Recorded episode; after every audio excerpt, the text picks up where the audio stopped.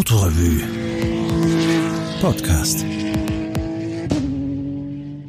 Ich heiße Herbert Völker. Die Geschichte stammt aus dem Sommer 1992. Es mag erstaunlich klingen, äh, dass Gerhard Berger, wenn er nur einen einzelnen Mitreisenden wählen konnte, auf niemand attraktiveren als auf mich kam. Na gut, eine nette Lady würde er am Zielort vielleicht auch noch kennenlernen, das war also nicht das Thema. Es war ähnlich wie bei Niki Lauda 20 Jahre zuvor. Offensichtlich konnten sie mit meiner Schreiberei etwas anfangen, aber ich war kein wirklicher Formel-1-Mann, gingen also nie auf die Nerven mit der Frage nach den letzten Neuigkeiten. Wir redeten auch über andere Dinge als Rennsport. Unsere Zeit war entspannt. Dadurch ergab sich über die Jahrzehnte eine angenehme Kumpanei und Freundschaft. Dann mag man sich wundern über das vergleichsweise bescheidene Flugzeug aus heutiger Sicht. Natürlich schon ein Privatjet, eh unglaublich und fantastisch, aber für Berger doch erst der Beginn für Atlantikflüge eigentlich nicht wirklich geeignet. Gerhard wollte damals noch ernsthaft Co-Pilot werden und hat sich als Piloten und Lehrer den besten ausgesucht, den er kriegen konnte. Es war also irgendwie ein Übungsflug ohne dass ich es vorher mitkriegte. Zuletzt die Einordnung in den Stand der Formel 1. Im Jahr 1992 war Gerhard Berger 33 Jahre alt und hatte sechs Grand Prix-Siege hinter sich. Er war einer der drei bestbezahlten Fahrer jener Jahre, aber das Ziel des Weltmeistertitels war ziemlich weit weg. Noch dazu, da den überragendsten Teamkollegen hatte, den man je haben konnte, Ayrton Senna. Die beiden fuhren für McLaren Honda, aber die stärksten Motoren hatte Williams mit Nigel Mansell. Ferrari war eher schwach in jedem Jahr, dafür wurde man auf einen jungen Deutschen aufmerksam. Er hieß Michael Schumacher und fuhr Benetton. Karl Wendlinger fuhr damals für March. Die Saison 1992 hatte eher frustrierend für Berger begonnen und wir sind jetzt im Juni. An der Geschichte ist nichts erfunden. Man kann sich solche Dinge heute bloß nicht mehr vorstellen. Die Geschichte heißt Landjäger und erschien in der Autorevue 1992. Gerhard hatte eines späten Abends angerufen, wahrscheinlich war ihm Fahrt. Es sei höchste Zeit für mich, sagte er, wieder mal einen Grand Prix anzuschauen. Er würde mich zusammenpacken und mitnehmen so einfach sei das. Hm, sagte ich. Ich hoffte, das nächste Rennen würde in einer netten, handlichen Gegend sein. Für kompakte Reisen bin ich ja immer zu haben. Kanada, sagte er. Wir würden mit der Citation fliegen, er als Co., ich als einziger Passagier, also würde ich genügend Platz haben und keine Ausreden. Und der Captain? Ein guter Mann, sagte Gerhard.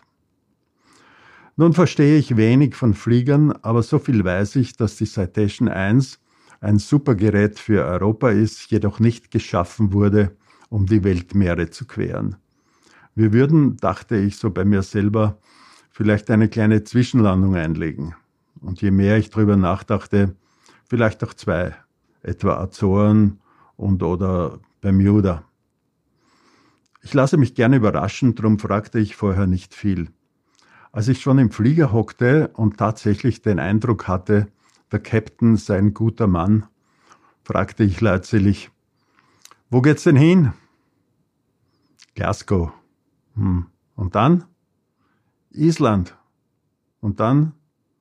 Grönland. Und dann? Labrador. Und dann? Dann schauen wir weiter. In solchen Momenten überprüfe ich sofort die Vorräte. Wir hatten vor meinem Fußraum eine hübsche große Kiste. Das war immerhin vertrauenserweckend. Hami Hami und Gluck Gluck? fragte ich noch immer recht leutselig. Schlauchboot, sagte Sigi, so hieß der Captain. Sigi Angerer. Oh. Es leuchtete mir ein, dass es eine feine Idee war, fürs Eismeer ein Schlauchboot dabei zu haben. Und was das andere betraf, so hatte Sigi immerhin etliche Tüten besorgt. In der ersten war eine beachtliche Menge von Landjäger. Es müsste natürlich der Landjäger heißen. Aber man sagt die Landjäger, weil der Begriff Wurst im Geiste mitmarschiert. Meiner Meinung nach fälschlich. Ich weiß nicht, ob es eine spezifisch tirolerische Nahrung ist, aber es könnte gut so sein. Wenn man Landjäger mag, ist es sicher eine hervorragende Wurst, vielleicht ein bisschen zäh und hart, ein bisschen fett und man muss halt mit den Flachsen acht geben. Aber es gibt Leute, die sagen nur das Allerbeste über Landjäger. In der zweiten Tüte Landjäger. In der dritten Tüte Landjäger. In allen Tüten Landjäger. Wir hatten ausschließlich Gerhard Bergers Lieblingswurst geladen. Zweieinhalb Stunden bis Glasgow, Sprit und weiter. Zweieinhalb Stunden bis Keflavik, Sprit und weiter. Wir flogen nun Grönland an und Sigi Angerer zog die Maschine hübsch runter und wir segelten über die Gletscher und zwischen den Bergen durch und es war so prachtvoll, wie es nur sein kann, in strahlender Sonne. Und was immer Tolles ich über solche Situationen gehört hatte, es ist noch toller. Wir legten eine große Ehrenrunde ein und schwebten wie die Könige nach Narsaswak. Sprit und zwei Stunden bis Goose Bay in Labrador. Sprit und noch einmal drei Stunden bis Montreal. Es war schöner gewesen als jede First Class mit einem Airliner, vielleicht von der Verpflegung abgesehen. Sie werden nicht glauben, was Sigi und Gerhard am nächsten Tag machten. Sie gingen fliegen. Sie flogen Platzrunden über Montreal, alles für die Ausbildung des jungen Berger. Ich will nicht wissen, was sie dabei knabberten. Dass das Grand Prix-Training für Berger so patschert verlief, nicht wirklich schlecht, aber immer mit den kleinen Misslichkeiten, geht ihm doch ein bisschen an die Nieren. Dadurch wird sein schlechtes Rennen von Monaco wieder hochgespült und die ganze Senna-Situation. Immer wenn ich glaube, ich erwische ihn schon, haut er mich wieder nieder. Wenn sich das nicht ändern ließe, könnte wieder der psychologische Faktor auftauchen, den Gerhard fast schon überwunden glaubte. Aber Montreal ist eine unglaublich gute Stadt, richtig hetzig. Das ergibt ein angenehmes Gefühl oben drüber. Senna hin, Senna her.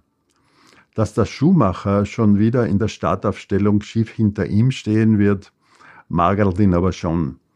Das riecht nach Trouble und wieder der Gedanke an das verpatzte Monaco. Wie ich es nicht anders erwartet hatte, gewann Gerhard Berger den großen Preis von Kanada. Ich bin ein taugliches Maskottchen, das hat schon vom Niki her sich erwiesen, zuletzt auch vom Karl, dass ich deshalb gleich bis Japan zum Beispiel fahren musste.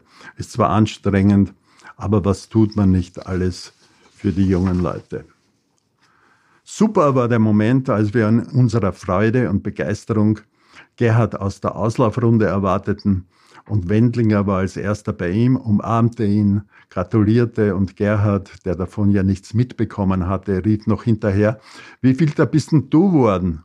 Und darauf diese wunderbare Ansage, Vierter, das machte alles noch schöner, denn die beiden mögen einander wirklich sehr gern, ganz anders als normal im Rennsport.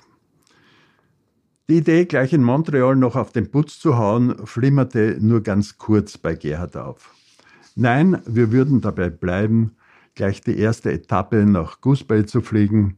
Von Erschöpfung war zumindest bei ihm ja keine Spur.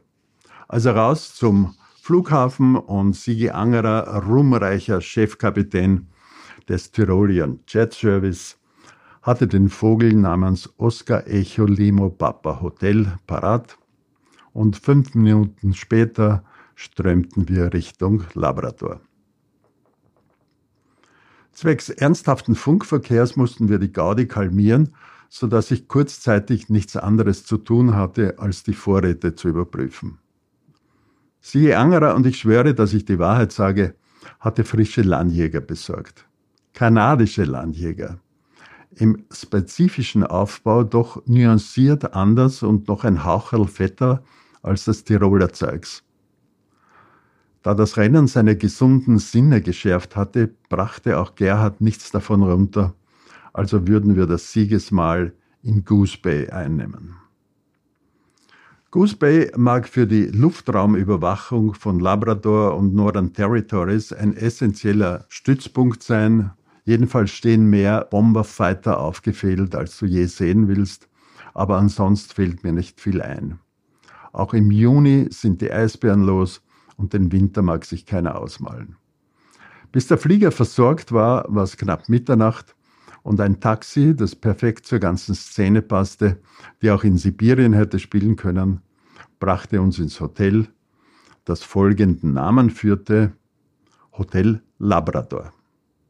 Zu essen gab es nichts mehr im Hotel, aber wenn wir uns beeilten, könnten wir es noch zu einem Wirtshaus schaffen, zu Fuß natürlich, denn das Taxi war ja schon weg. Also gingen wir an ein paar Baracken vorbei, bis uns Beleuchtung den rechten Weg wies. Das Restaurant hieß Hongkong. Gerhard hätte sich als Krönung des Tages Wiener Schnitzel mit Ketchup und Pommes frites gewünscht, musste aber umdisponieren. Geschnetzeltes Beef, aber immerhin samt Ketchup und Pommes frites. Dazu tranken wir das beliebte Lebets Blue Beer. Wir drei waren die einzigen Gäste, dadurch gewann unser Mahl eine stille Würde, so kann man das ruhig sagen. Am Ende sagte Gerhard, was er sich jetzt wünschen tät. Ein Förderband, das ihn direkt vom Tisch in sein Bett schieben würde, und zwischendurch sollte eine Waschanlage eingebaut sein, wie bei den Autos mit Bürsten und Shampoo, und du würdest auf der anderen Seite herauskommen, gewaschen und getrocknet. Stattdessen trotteten wir im Finstern zurück, und Gerhard sagte, dass er sich darauf freue, sich in der Früh ganz richtig freuen zu können, mit frischen Kräften. Frische Kräfte das schon. Dafür gab es einen grauslichen Wetterbericht und sie erwähnte das Schlauchboot. Es kam noch dicker. Nasaswag verschlechterte sich rapid und lag auf Nullsicht, als wir in der Gegend waren. Es gab nur zwei Chancen zum Ausweichen und Captain Angerer entschied sich für das weiter nördlich gelegene Gotthab, alles Grönland natürlich. Ich will nichts dramatisieren, bloß es war unglaublich. Als wir durch die Wolken rumpelten, empfing uns Schneesturm und die längste Zeit konntest du gar nichts sehen und als man was sehen konnte, waren es die bleigrauen Umrisse eines erfrorenen feindlichen Planeten. Als Sigi die Nase noch einmal energisch runtertauchte, hätte er nach meiner Einschätzung den Flieger genauso gut ins Meer schmeißen können. Aber plötzlich war da doch ein Kreuz und eine Landebahn, schrecklich kurz zwar, aber der Captain presste den Flieger mit einer grandiosen Bestimmtheit durch die Böen haargenau an den Beginn dieses Strips und es polterte ein bisschen kräftiger als sonst. Aber das war's auch schon.